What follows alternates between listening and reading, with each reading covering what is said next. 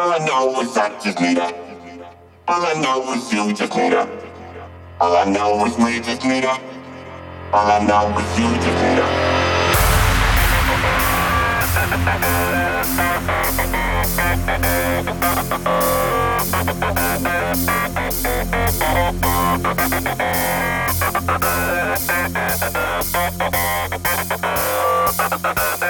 need.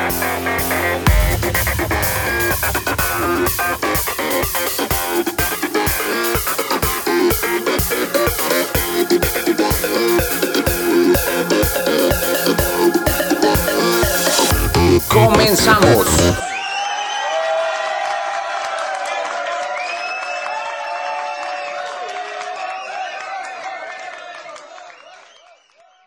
La confianza es una hipótesis sobre la conducta futura del otro.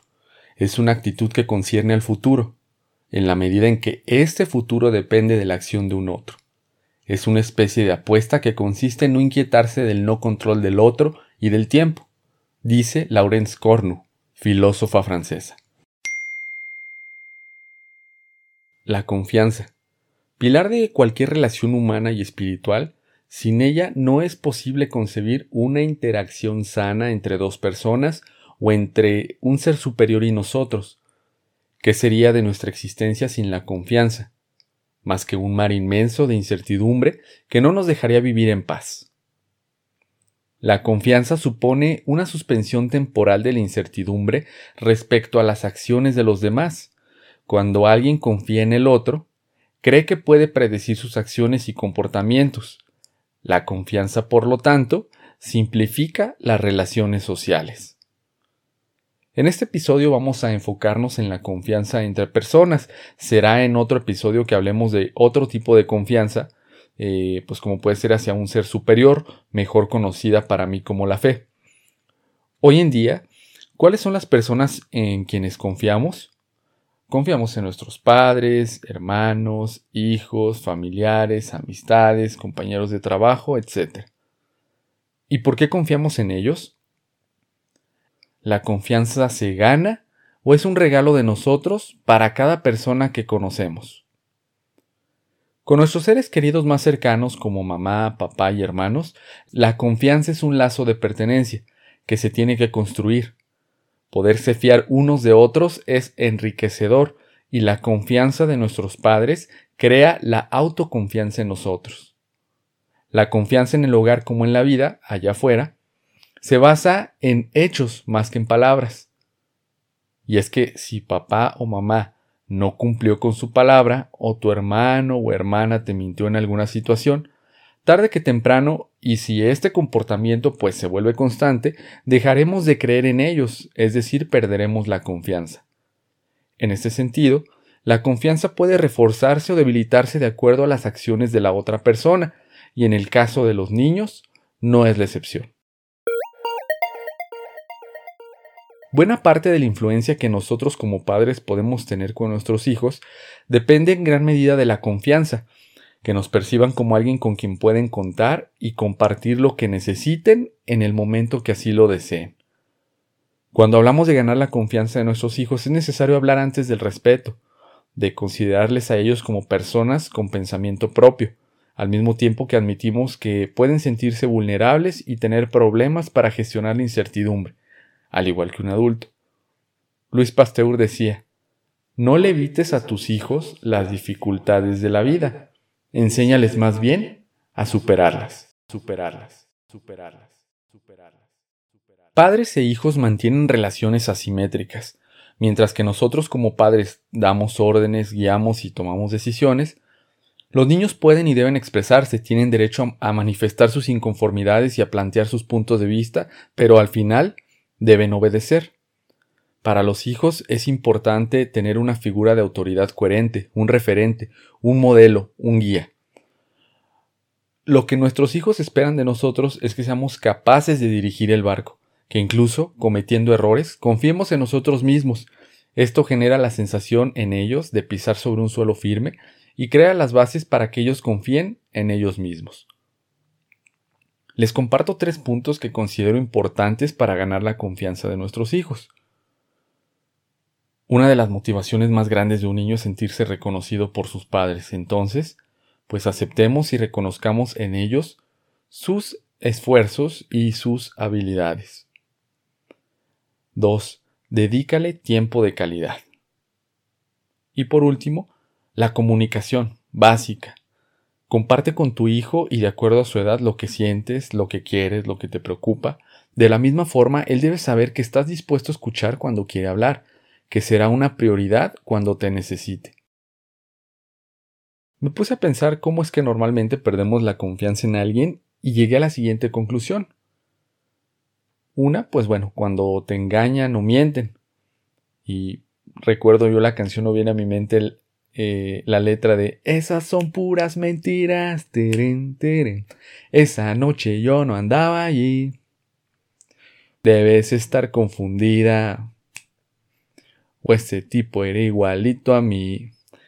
Bueno, a más de alguno le sonará esta, esta canción, esta letra de eh, el grupo Los Amigos Invisibles. La canción se llama Mentiras.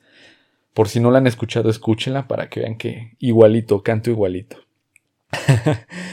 Bueno, pues existen varios tipos de mentiras. El arma más letal para terminar con este sentimiento de seguridad. Una vez que has descubierto a alguien en una mentira, la próxima vez que te diga algo será difícil saber si es verdad lo que nos dice. Es por eso que la confianza es muy frágil y que es muy difícil de recuperarla. El error no es de quien confía, sino de quien miente. Cuando un sentimiento tan importante como la confianza se quiebra, algo en el interior fallece, pues la mentira pone en duda mil verdades, mil verdades, mil verdades, mil verdades, mil verdades, mil verdades, mil verdades. No es fácil establecer cuál será la magnitud y el impacto de decir una mentira. Lo pequeño y lo grande es muy subjetivo. Una persona podría creer que dice pequeñas mentiras, pero para la otra persona esto podría ser suficiente para dudar de gran manera. La honestidad es más difícil en particular cuando implica reconocer debilidades o errores que pueden molestar al otro. Sin embargo, la buena noticia es que cuando se cultiva y se lleva a la práctica continuamente, tiene un poder enorme para fortalecer la confianza y la unión entre las personas. ¿De qué otras eh, formas podemos perder la confianza en alguien? Además de que cuando descubrimos una, una mentira o un engaño, pues bueno, cuando no cumplen con sus palabras o compromisos, eh, a falta de que esta persona no sepa lo que quiere o te dice una cosa, mañana otra, eh, incongruencia, es decir, sus palabras y sus actos no van por la misma línea, lo que hacen y lo que dicen pues no tienen sentido.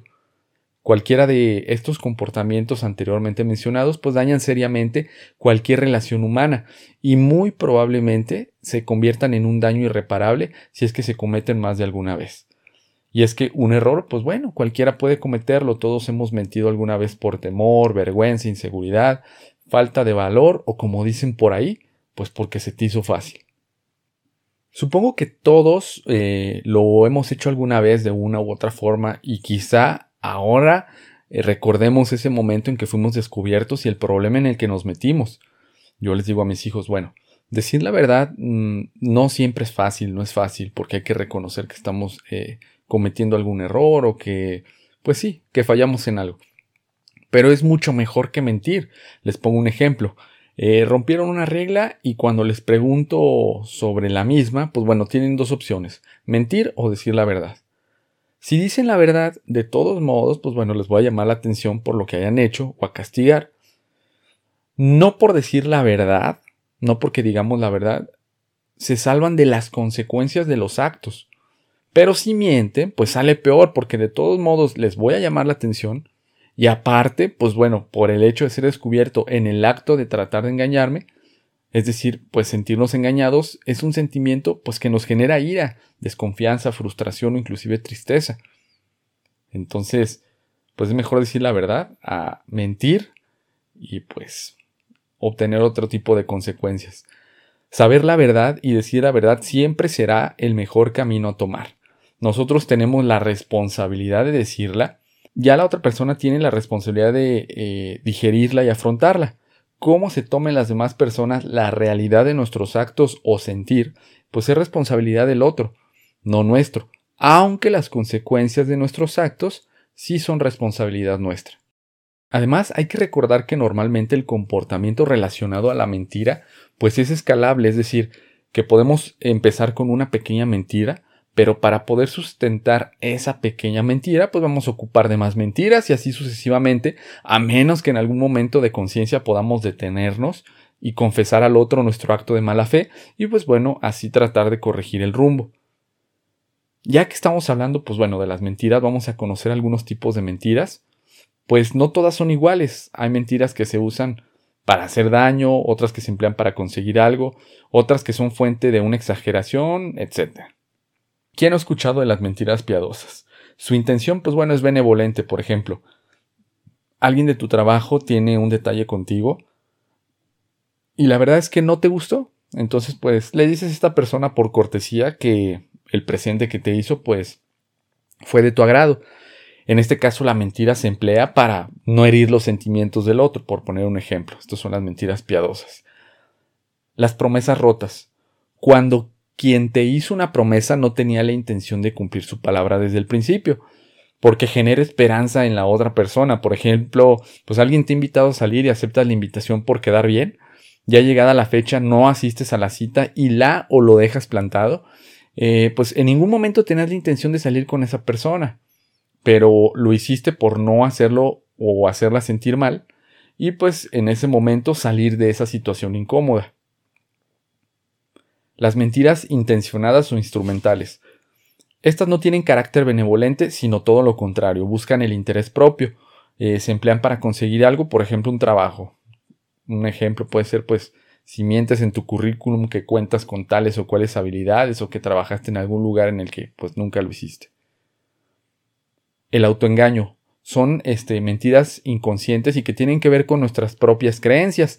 Nos cuesta ponerlas en duda, ya que a veces pues, es difícil aceptar la realidad y es más fácil mentirnos para evitar el miedo y la incertidumbre, pues así no tenemos que salir de nuestra zona de confort. Los chismes. En estos participan, pues bueno, varias personas. Un chisme es una información cuya veracidad está en duda o no puede corroborarse, porque no se sabe eh, con seguridad si la información es cierta. Los rumores pueden causar eh, mucho daño y fue, de hecho, pues una de las estrategias utilizadas por los nazis para que la población alemana rechazara a los judíos. Eh, en este ejemplo, eh, pues haciéndolos eh, responsables del desempeño, la inseguridad, la escasez de alimento y prácticamente de todas las desgracias de Alemania de aquellos tiempos.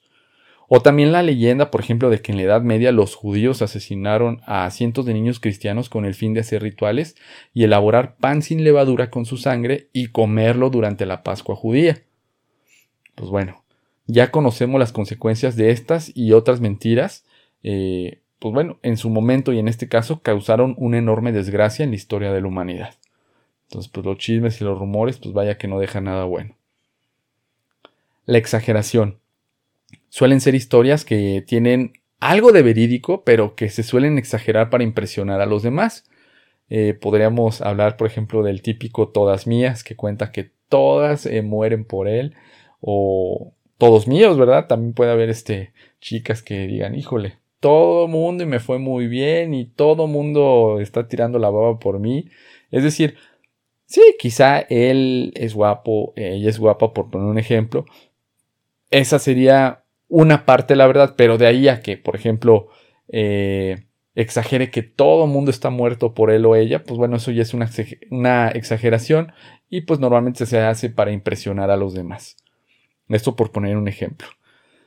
Las mentiras por omisión a diferencia de la exageración donde se añaden mentiras, en este tipo de mentiras eh, se omiten datos o verdades. Eh, por ejemplo, saliste a una reunión con tus amigos eh, o compañeros de trabajo y omites que llevaste, le omites a tu pareja que llevaste a una de las compañeras a su casa para no tener problemas. O sabes que alguien tomó algo que no era suyo y como es tu conocido, tu amigo, tu X, pues no lo revelas, ¿no? Dices, oye, pues esta persona fue la que tomó eso o yo vi esto. Entonces omites eh, datos para, entre comillas, no tener problemas. A estas alturas parece más que obvia la respuesta a la siguiente pregunta, pero ¿cómo es que pueden hacer la desconfianza en una relación de pareja? Más de uno pensará que después de una infidelidad, y sí, esta puede ser uno de los casos más conocidos, pero no es la única razón. Existen muchas y muy variadas formas de defraudar al otro, siendo los principales motivos los siguientes. Tu pareja miente constantemente. Prometen y no cumplen. Y este caso no solo se puede dar entre los miembros de una pareja, sino en cualquier relación humana. Cuando percibimos que nuestra pareja no se conoce a sí misma, es decir, que no sabe lo que quiere, cuando es irresponsable, eh, cuando le cuesta afrontar las consecuencias de sus actos, un comportamiento evasivo o infantil, es decir, ¿tú podrías confiar en alguien que no es responsable de sus actos? Habrá también otros tantos casos donde la desconfianza pues no está fundamentada y más bien es una predisposición a desconfiar, siendo las principales razones pues la inseguridad en, uno mismo, sentir que no somos lo suficiente para el otro, eh, haber sufrido experiencias de traición y pues no haberlas procesado aún, haber vivido en un hogar donde prevalecían los vínculos de desconfianza, eh, haber traicionado a alguien y proyectar inconscientemente una necesidad de castigo. Eh, habrán escuchado el clásico dicho, el león cree que todos son de su condición. Si tú fuiste infiel o eres infiel, por ejemplo, crees que el otro puede hacer también lo mismo que tú haces y entonces de ahí viene tu desconfianza. Eh, también eh, la excesiva dependencia y miedo al abandono. Eh, los prejuicios frente a los hombres o mujeres, por ejemplo, las mujeres que tienen la creencia de que todos los hombres son unos cabrones y ojo alegres, o los hombres que pudieran creer que todas las mujeres son coquetas y provocativas. Cualquiera de estos ejemplos son prejuicios que generalizan y juzgan comportamientos especiales como si fueran la regla eh, para todo el género contrario. Hemos hablado, pues bueno, hasta ahora ya bastante de la desconfianza, pero ¿y qué hay con la confianza? ¿Qué podemos hacer cuando ya tenemos la confianza de alguien para conservarla y cuidarla? Sí, la respuesta más clara es la honestidad y la comunicación, pero vamos a abordar puntos clave y más específicos. Háblale con respeto a tu pareja. No porque haya eh, ya mucha confianza significa que le vas a hablar como quieres, que le vas a llamar de una manera que no le gusta o que la vas a tratar sin respeto. Simples detalles y tareas en que puedas ser atento son indicadores del respeto mutuo en la relación. En este punto pues también podríamos tocar el tema de cómo te refieres a tu pareja con los demás. Imagínate pues que te enteras eh, que tu pareja habla mal de ti con su familia o amistades. Eso es una falta de respeto y es un comportamiento nocivo en la relación. ¿Tú confiarías en alguien así? ¿Contar todos tus secretos? Esta semana escuché un episodio de mi podcast favorito supracortical del doctor eh, Rafael eh, López sobre la comunicación y en él abordó un tema muy interesante. Él comentó que hay tres esferas en nuestra vida, la esfera pública, la esfera privada y la íntima. Y es que para que exista una buena comunicación debemos tener claro primero qué es lo que se quiere comunicar y si esto ayudará de alguna manera para ese objetivo. El doctor eh, Rafa comentaba que la falta de comunicación genera pues una especie de neblina, no nos permite ver claro. Y el exceso de comunicación, de información, provoca ruido, distrayéndonos de lo realmente importante. En resumen, pues bueno, hay información de nuestra esfera íntima que solo nos pertenece a nosotros y no es necesario que nadie más lo sepa. Creer que tu pareja tiene que saber todo de ti es, pues bueno, un absurdo. Hay cosas que solo son de nosotros y punto. Otra cosa que puede ayudar para conservar la confianza en la pareja, pues es mantener el contacto visual con tu pareja cuando hablen, que tus acciones coincidan con tus palabras, eh, díganse por qué se aman el uno al otro. En relaciones de largo plazo puede darse por sentado los sentimientos mutuos, eh, pero comparte con gratitud a tu pareja algo que te guste de él o ella y por qué estás feliz con él o ella. No des por sentado las cosas. Saber pedir perdón. Eh, acaba, pues bueno, con la culpabilidad compartiendo con tu pareja cualquier cosa que te haga sentir mal y discúlpate por lo sucedido.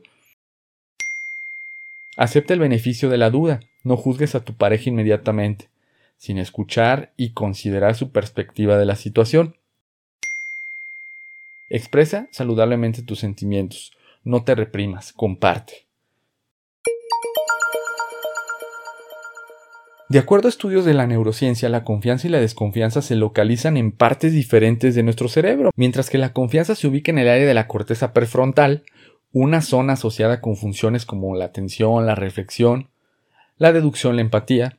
Cuando sentimos desconfianza, se activa la amígdala y regiones del sistema límbico, lo que nos dice que esta sensación proviene de un mecanismo más primitivo. Cuando sentimos confianza, nuestro cerebro libera neuroquímicos como la oxitocina. Confiar eh, pues nos reconforta, nos hace sentir bien. Cuando desconfiamos, el cerebro se siente del mismo modo que cuando estamos estresados. Es un estado donde se libera cortisol, reduciendo así el sentido crítico, reflexivo y la empatía. No estoy queriendo decir que pues, la desconfianza es mala, ya que bajo algunas circunstancias particulares pues, nos hace más prudentes y eso nos ayuda a protegernos de situaciones probablemente peligrosas para nuestra propia seguridad. Bien lo dijo el poeta romano Juvenal. Confiar en todos es insensato, pero no confiar en nadie es neurótica torpeza. ¿Y con cuál pensamiento sabremos que la rueda de la desconfianza se ha puesto en marcha? Si ya lo hizo una vez, ¿por qué no lo hará una segunda?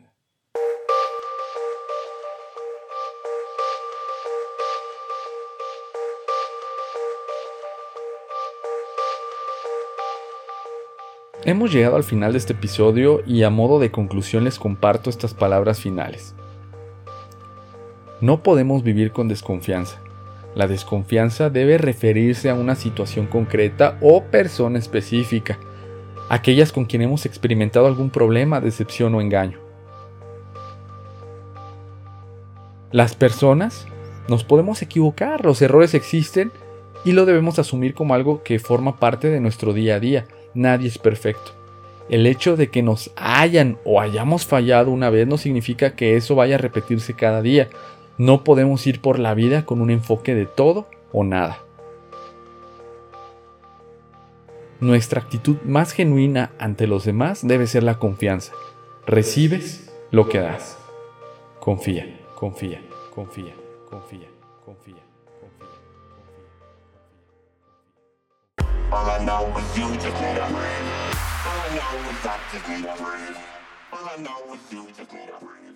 No olvides seguir el podcast en Spotify, Anchor, Apple y Google Podcast, donde lo encuentras como Tómate un café conmigo. Visitarme en Instagram, donde estoy como Jorge MTZFit, y Facebook, donde estamos como Tómate un café conmigo podcast. Si tienes alguna sugerencia sobre algún tema en especial, quieres darme tu opinión o simplemente quieres escribirme, hazlo. Respondo personalmente. Mi nombre es Jorge Martínez, deseo que tengas un excelente día y recuerda, tómate un café conmigo y tu vida cambiará.